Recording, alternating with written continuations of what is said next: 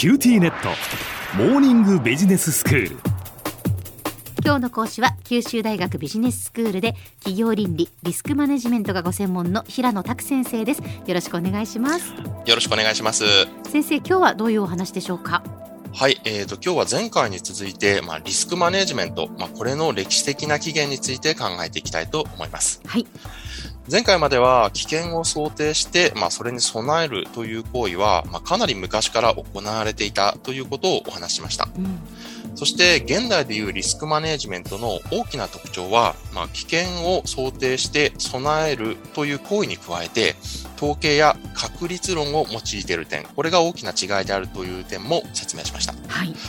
要はその、まあ、統計や確率論、これがリスクマネジメントにどのように取り入れられてきたか、その歴史的な起源についてお話していきたいと思います。はい。危険を想定して、まあ、それに備えるという行為に確率論というものや統計が持ち込まれたのはいつからなんでしょうか？う諸説ありますが、まあ、一番まあ有力な説によると、まあ、それはまあ17世紀頃であったというふうに言われています。えー、かなりこう前からですよね。はい。で、実はこの頃にですね、確率論とまあ損害を組み合わせた概念、つまりまあ現代でいうリスクのまあ概念の原型がですね、17世紀のフランスの貴族、シュパリエ・ド・メレが数学者のパスカルに当ててですね、ギャンブルにおける損害確率を尋ねた書簡に見ることができるんですね。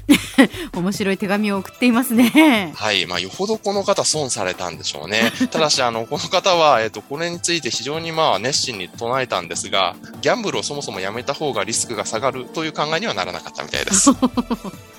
まあ、このパスカルの書簡への話は、まあ、ギャンブルの話ですが、このような確率論を災害などの危険から社会を守るための活動に用いようとする、まあ、このような取り組みも同じ17世紀には見ることができます。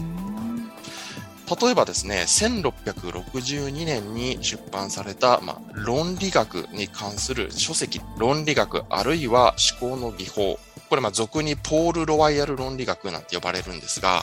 これにはもうすでにですね、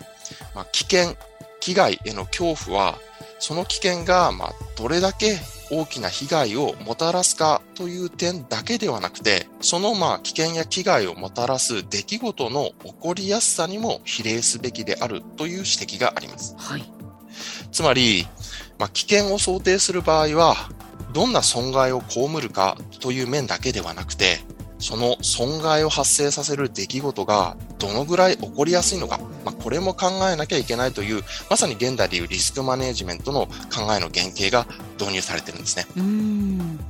まあ、先生、その17世紀がリスクマネジメントにとってその大きな転換期になったということは分かったんですがじゃあその今のように企業の経営にリスクマネジメントが取り込まれるようになったというのはいつ頃からなんですか？はい。まあ、その特定は個々に見ていくと難しいかもしれないんですが、うん、まあ、一つの有力な説としては、19世紀に、まあ、フランスの鉱山技師であり、また企業経営者でもあるこのファヨールさんという方がいるんですが、このファヨールさんが提唱した経営管理論の中に、実はこのリスクマネジメントに相当する活動が企業に必要であるという記述を見ることができます。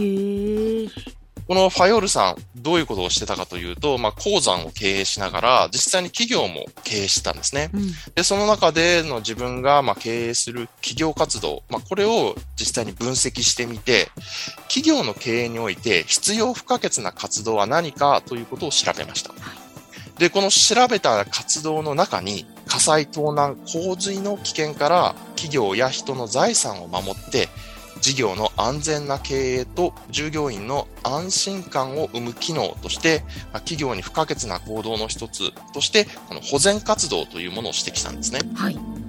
実はこのファイオルさんが言ったこの保全活動が示す内容の一部は、まさにこのリスクマネジメントの機能そのものなんですね。やはりこう危険から従業員を。危険から企業を守るという意味において。なので、このファイオールのま経営管理論は、企業が経営にリスクマネジメントを取り組み始めた、まさに法書きであり、最も古い事例の一つではないかなというふうに考えられます。で、さらに、時代が経って20世紀になると、リスクマネジメントがより、ま広範に企業経営の中に取り組まれていたという流れが見ることができます。はいまあ、歴史的には、まあ、リスク学の中では大きく2つの流れがあるというふうに言われています。うん、一つの流れは20世紀初頭第一次世界大戦後のドイツに行われていた、まあ、経営活動において取り組まれたと言われるふうに言われています。当時、ドイツはあの第一次世界大戦に敗北し、まあ、それに伴う、まあ、賠償金の支払いによって国家の経済は非常に混迷を極めていた。特にあの強烈なインフレですね。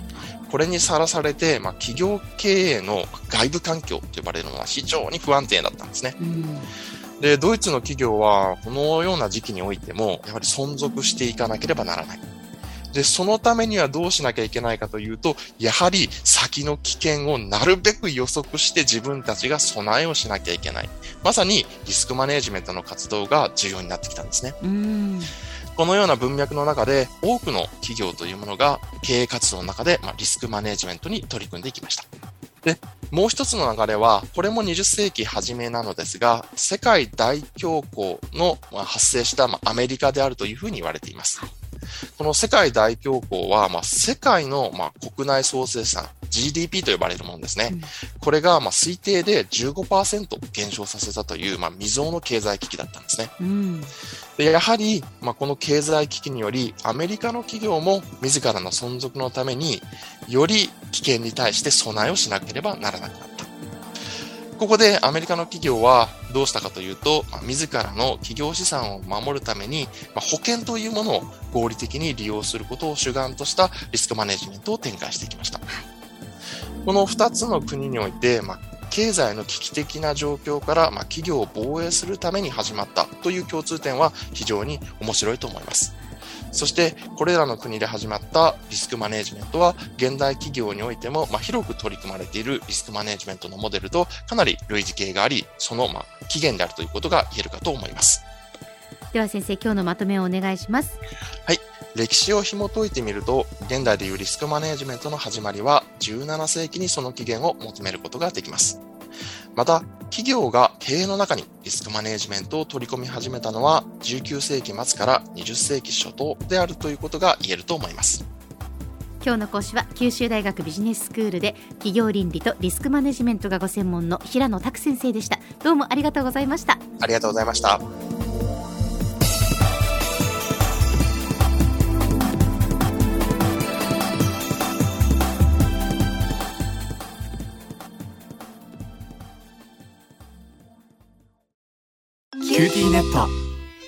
私を捨てて他に乗り換えるの？君は僕には高嶺の花すぎたんだ。それに彼女はありのままの俺をそのまま受け入れてくれるって。今お使いのスマホそのままで。乗り換えるなら QTモバイル。